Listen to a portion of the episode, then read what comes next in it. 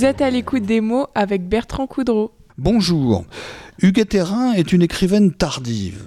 Née en 1939, elle a commencé à écrire dans les années 1990 et encore avec une certaine discrétion. Quelques décennies ont passé depuis et quelques livres sont parus. Le dernier en date, Poupée de maïs, est paru aux éditions Libra Diffusion.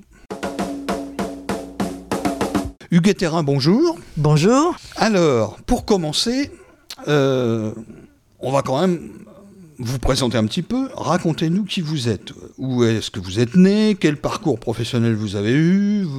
Je crois savoir que vous avez une jeunesse modeste. Euh, euh, mais voilà, je vous laisse plutôt raconter par vous-même.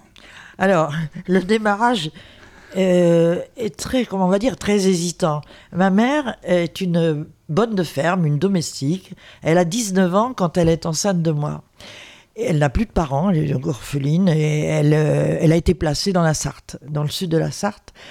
Et ses patrons, je vous dis quelque chose d'horrible qu'elle m'a raconté, c'est vraiment atroce, mais je suis une petite fille quand elle me le dit de 8 ans, et elle me dit voilà, je suis enceinte de toi, c'est une catastrophe, et mes patrons, s'apercevant que je suis enceinte, me mettent à coucher plus loin dans le poulailler.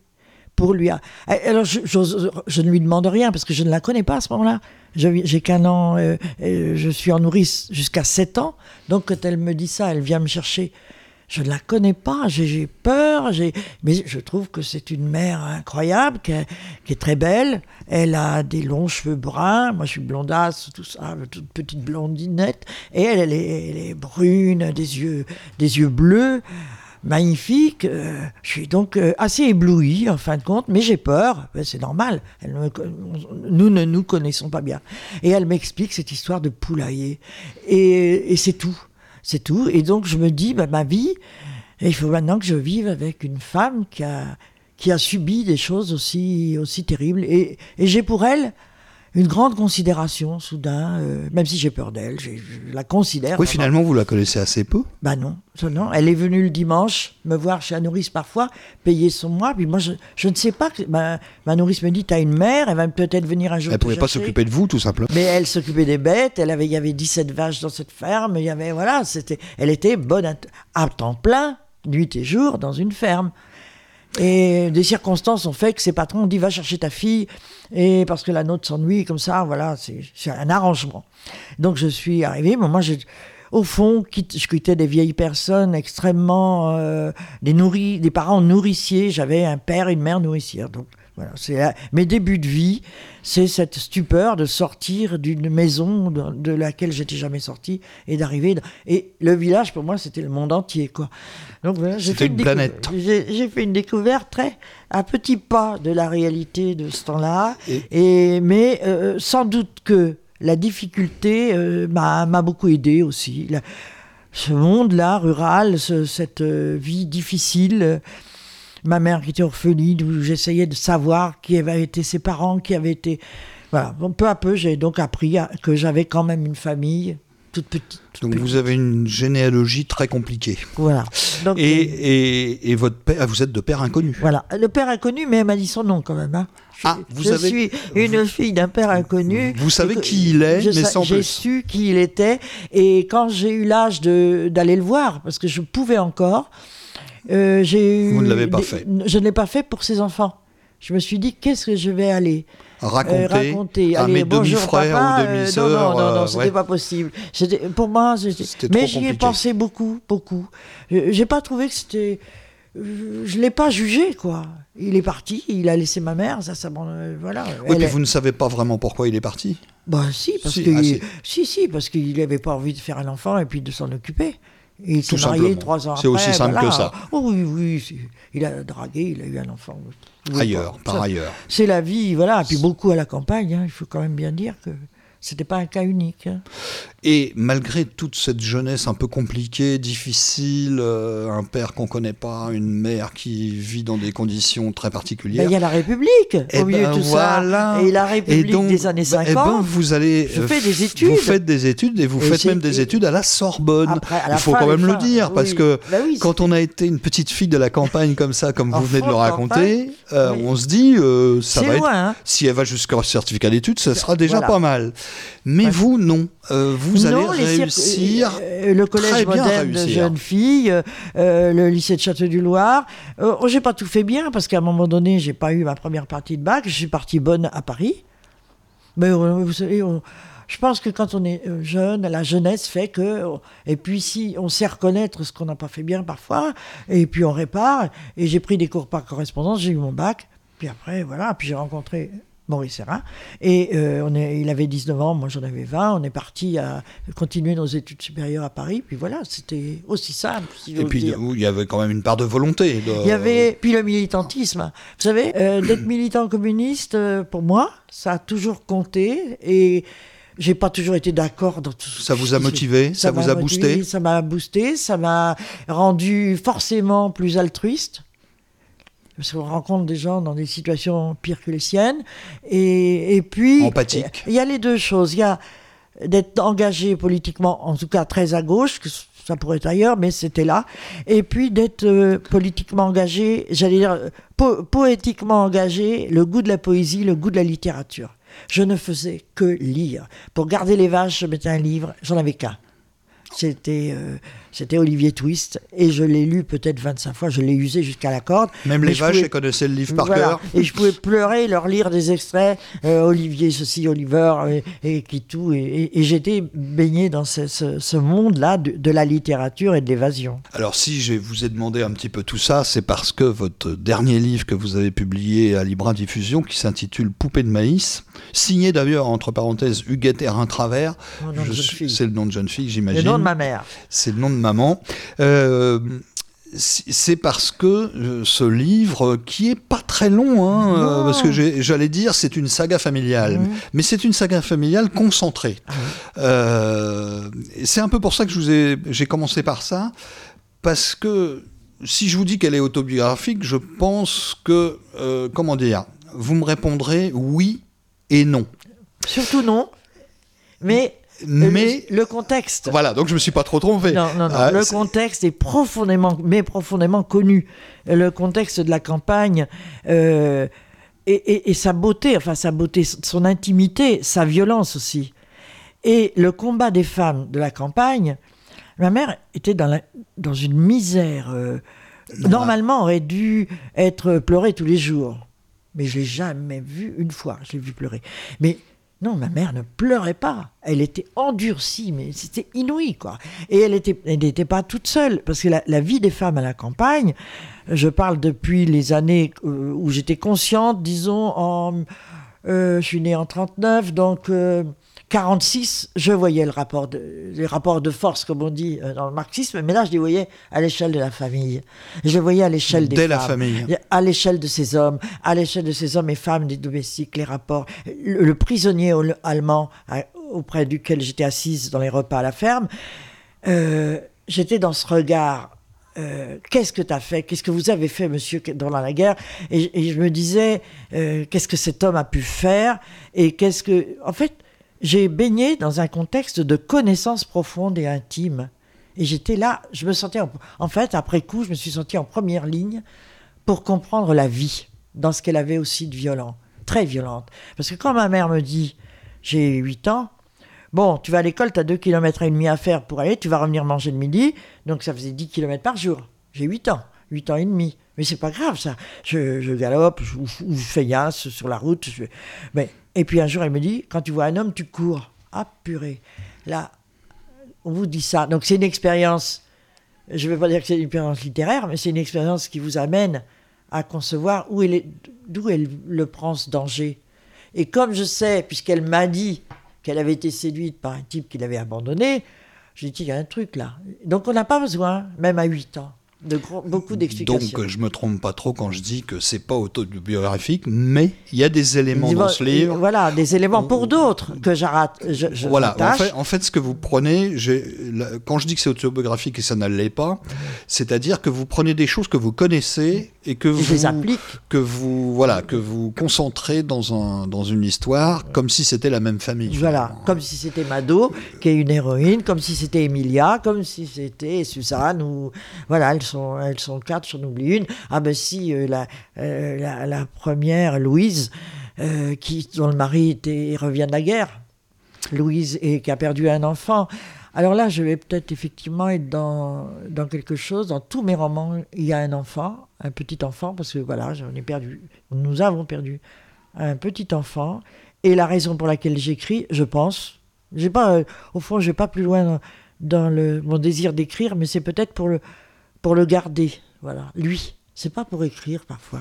C'est pour le, ne pas le perdre de vue Pour qu'il reste vivant. qui reste toujours vivant. Donc il est, dans, il est là, il est dans chaque roman, chaque euh, poème.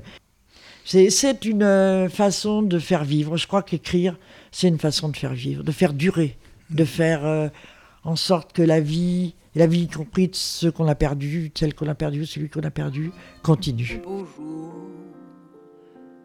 ou peut-être une nuit, près d'un lac, je m'étais endormi.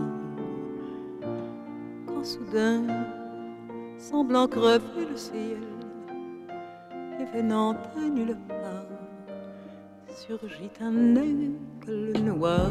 Un beau jour, où était-ce une nuit? Je m'étais endormi. Quand soudain, semblant crever le ciel, et venant de nulle part, surgit un aigle noir. Un beau jour, une nuit, près d'un lac,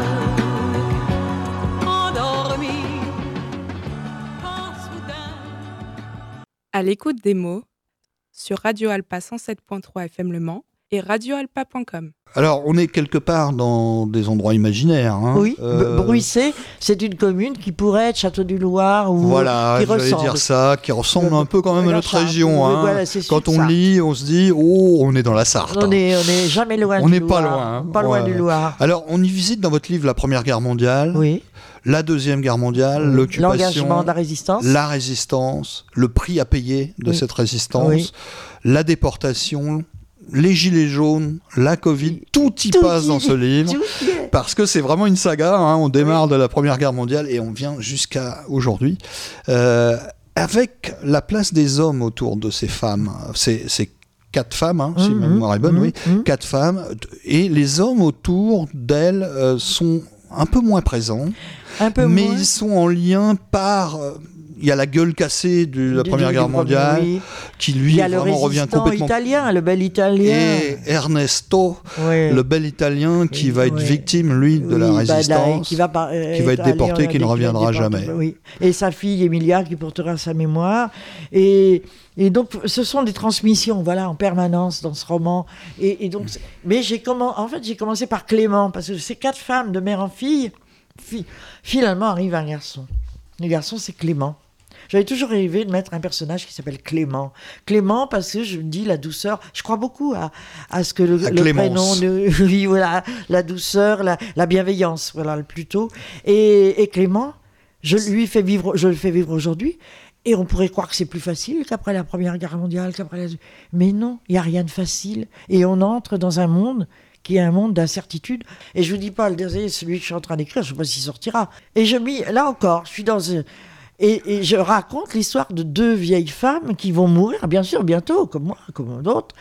Et, et j'essaie de montrer ce qu'est la vieillesse. Et ça, je trouve ça fabuleux d'essayer d'expliquer à ceux qui ne le sont pas encore ce qu'est la vieillesse, ce que peut être la vieillesse. Alors, euh, donc, on assiste, on l'a bien compris, à la vie quotidienne de cette famille, qui est ponctuée de joie et de douleur, bien évidemment. Bah oui. Euh, notre bel Italien Ernesto, euh, notamment, c'est plutôt les douleurs.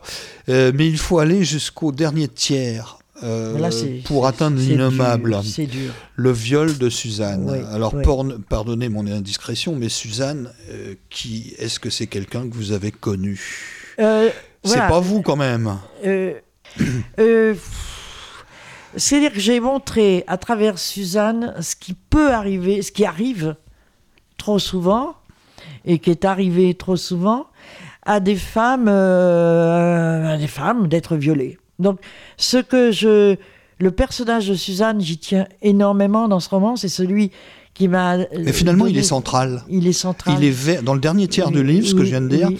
mais il est central Parce parce que- tout, tout, tout le reste, on le comprend à partir de... Enfin, en tout cas, moi, hein, Oui, je, oui. en tant que lecteur, c'est comme ça que je l'ai vu. Oui, pour du coup, je vous ai interrompu, excusez-moi. Non, non, non, non, pas interrompu parce que ce personnage de Suzanne, la situation, je peux la décrire, je peux presque, sans lire, j'ai pas appris par cœur, mais la cabane, les maïs.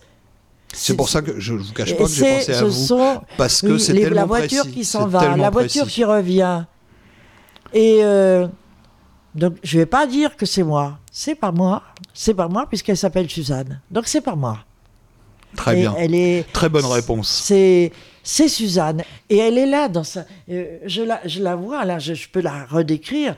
Elle a de longs manteaux fluides beige, le corps très mince et elle a un mari. Elle a elle s'est mariée avec un copain de lycée et lui sait et pour cause. Il était à la sortie quand elle fuit son violeur. Suzanne fuit son violeur, elle sort d'un champ de maïs, là il n'a pas pu, et puis il est, le type est reparti avec sa voiture, bon, et elle, elle, euh, elle traverse cette espèce de labyrinthe, et c'est vraiment comme une scène de film, hein. et quand on a vu ce film euh, où il y a aussi un, champ, un, labyrinthe, un film terrible avec Nicholson, les labyrinthes moi, m'ont toujours fait peur, parce que j'ai, enfant, j'ai... euh, Le maïs, quelqu'un l'autre jour a l'audace de me dire, mais il n'y en avait pas dans la salle du maïs. Mais je dis, comment ça? Je je n'aurais jamais osé mettre un champ de maïs. Euh, mais c'était le début de ces, ces, ces plantes qui venaient de... On ne savait pas d'où, là. C'était magique. hein.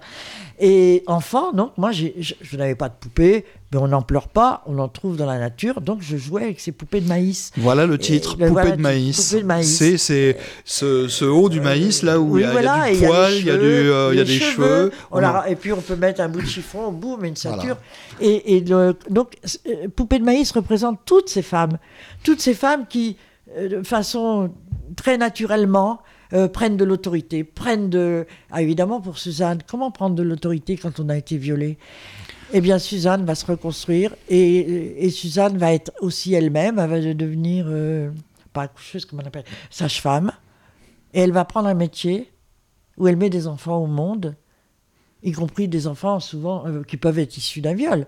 Donc elle, elle bou- boucle à sa façon, elle boucle son malheur, elle, euh, elle lui interdit d'être un malheur total et elle finit, son mari est d'une prévenance incroyable puisqu'il l'a recueilli, lui il est ambulancier, et quand elle sort complètement euh, ivre de, de douleur, de sanglots, de saleté, parce que elle... euh, Mais c'est ça, vous le dites dans le livre. on n'épargne rien, là, je Euh, n'épargne rien. Non, tout à fait, ouais, c'est ça. C'est gluant sale, hein, c'est crado, c'est ignoble. Elle se sent sale, et, et à elle un se moment donné, sent- elle, a- elle est renversée. Et pour cause, violer une femme, c'est la renverser. Elle regarde les étoiles, elle regarde le nuage, tout se mêle, elle voit des poissons partout, des cachalots, et, et c'est plus ce qu'elle voit. Elle est, elle sombre, elle sombre. Ce qui est intéressant, c'est que, comme vous le dites, euh, on arrive à se reconstruire. Vous le montrez, on Oui. arrive à se reconstruire malgré tout. Mais cela dit, euh, jamais, Le jamais, corps a on été ne, bafoué. on ne Le peut corps- jamais effacer.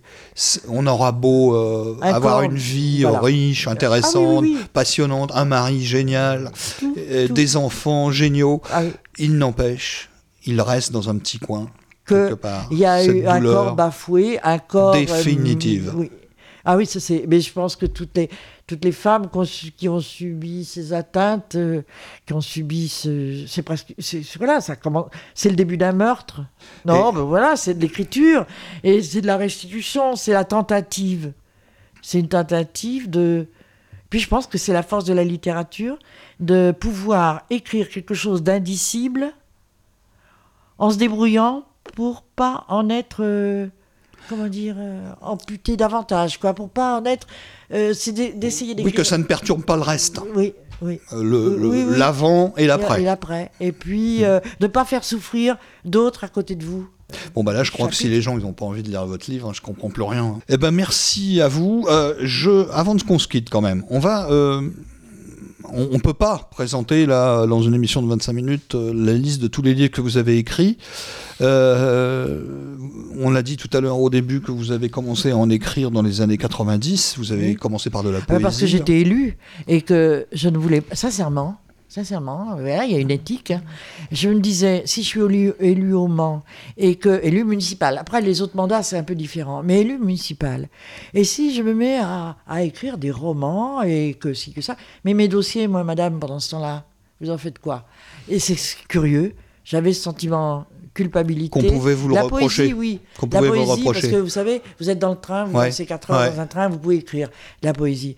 Mais ça n'empêchera pas votre dossier d'avancer. Vous aviez Mais- peur qu'on vous dise, Ah oui. au, au lieu de bosser, vous Oui, écrivez. voilà, voilà. Vous n'avez que- vous ça à faire. vous n'avez que ça à faire. et puis, euh, on vous paie, quand même. Vous avez Oui, s'il vous plaît, hein. S'il vous plaît. S'il Hein vous plaît. Hum. Donc, non, non, c'est drôle. Je... Oh là là, j'ai ressenti ça parce que j'étais très gênée. Donc vous avez j'avais des attendu collègues- totalement libre Et pour le faire. J'ai eu des collègues qui l'ont fait. Bon, pourquoi pas? Alors vous avez écrit euh, euh, une liste de livres, donc on peut pas tous citer parce que c'est impossible, on n'a pas assez de temps pour ça. Mais par contre, ce que vous pouvez me dire, c'est est-ce qu'il y en a un ou deux dont vous aimeriez parler rapidement? Ah, c'est. euh, Parce qu'en fait, il est, fonda- il est fondateur de tout ça, c'est Coquelicot Varsovie. Il est, tout ça, c'est épuisé, il n'y en a plus du tout, nulle part. Non, mais Eh ben, enfin quand sur, euh, en gros, alors que- c'est... Et bien, aussi, on les trouve quand on veut vraiment. Oui, mais- sur Internet, Oui, on arrive à retrouver. Et Coquelicot Varsovie, c'est un dialogue entre une femme de 70 ans et, et l'enfant qu'elle a été à 8 ans, 9 ans. Et donc, ce sont des chapitres. C'est très. plutôt poétique. Voilà. C'est une. euh, C'est le, dess- c'est le dessin, comme, comme on dessinerait une vie, à travers le dialogue de, la femme qu'on a été. qu'on est, qu'on est, à l'aube de ce. Voilà, de ce- sa fin, et l'enfant qu'elle a, qu'elle a pu être dans des sensations euh, parce que finalement, ce que j'ai appris de la nature, pour moi, dépasse, et dans les livres, les, romans, a dépassé largement même mes études, quoi. Tout ce que- même si Ça dépasse l'humain. Ça dépense même l'humain. Oui, et, et ça m'a fait dire que des gens, ordi- tous les gens dont on dit qu'ils sont ordinaires, les vies minuscules, comme disait Pierre Michon, ces vies minuscules, eh bien, c'est celle de tout le monde. Et moi, je voudrais qu'on reconnaisse l'universalité des êtres humains, qu'ils aient fait des études. Moi, je suis un peu fier d'avoir, effectivement, d'être allé, parce que ma mère était fière que j'aille à la Sorbonne, d'y apprendre avec des grands pontes, la littérature, la linguistique. Mais c'est pas ça qui m'a servi le plus. C'est pas ça qui m'a servi dans mon mandat d'élu. Pas la linguistique, c'est La- les, la- rencontres, les rencontres, les rencontres, les de- rencontres des autres. ces femmes, les autres, tout ça. Voilà. Euh, je cite juste rapidement, parce qu'on n'a effectivement pas le temps, euh, euh, 1994, au Calandre Bleu, euh, aux éditions Données à voir. 1993, Incrustation aux éditions Données à voir toujours. 1996, toujours de l'édition Données à voir. Le Feu Indigo, Euh, toujours le même éditeur, 2002, euh, le Blues du Pain. Oui. Que- Et ça, c'est de la poésie. Que de la Tout ça, poésie. là on est dans la poésie, tout ça. hein. Et euh, en 2007, aux éditions Cénoman, paix à son âme, quoique si les éditions Cénoman continuent à se vendre encore. hein. Oui. Coquelicot Varsovie, donc, dont, dont vous venez de parler. Mhm. Et en 2010, toujours aux éditions Cénoman, Les Voix rouillées. Et enfin, Au Rouergue. Rouergue, euh, La modestie du monde en 2013. Alors là, c'est quand même une récompense quelque part, parce que l'édition du Rouergue, quand Oui, même, quand ah même, là, bah, on faut- commence à taper dans le niveau national. hein. Il faut y aller. Il faut quand même y aller, voilà. hein, donc euh, voilà. Et puis celui-ci, donc euh, Poupée de maïs à libre diffusion. Et vous l'avez révélé tout à l'heure, Oui. euh, Euh, le roman de deux de, de deux, sœurs, les- deux sœurs âgées. Voilà, de Voilà, très très on va terminer âgés. là-dessus. Et voilà. Donc, c'est le combat, c'est c'est le bonheur aussi de vieillir. C'est pas que du malheur, et c'est une, histoire. C'est une vraie histoire. Alors, je résume Hugues Terrain avec ses propres mots. Désir de subversion. Chemin de consolation et d'émancipation de la littérature. Comment la vie vous apprend à écrire? La vie. C'est celle de la honte, du déni, de l'humiliation, l'humiliation qu'on n'apprivoise pas, selon elle. Et puis, il y a plus de risques à dire qu'à écrire. Huguet Terrain l'a fait, il ne vous reste plus qu'à vérifier, à la lire, et vous deviendrez son ami intime, j'en suis certain.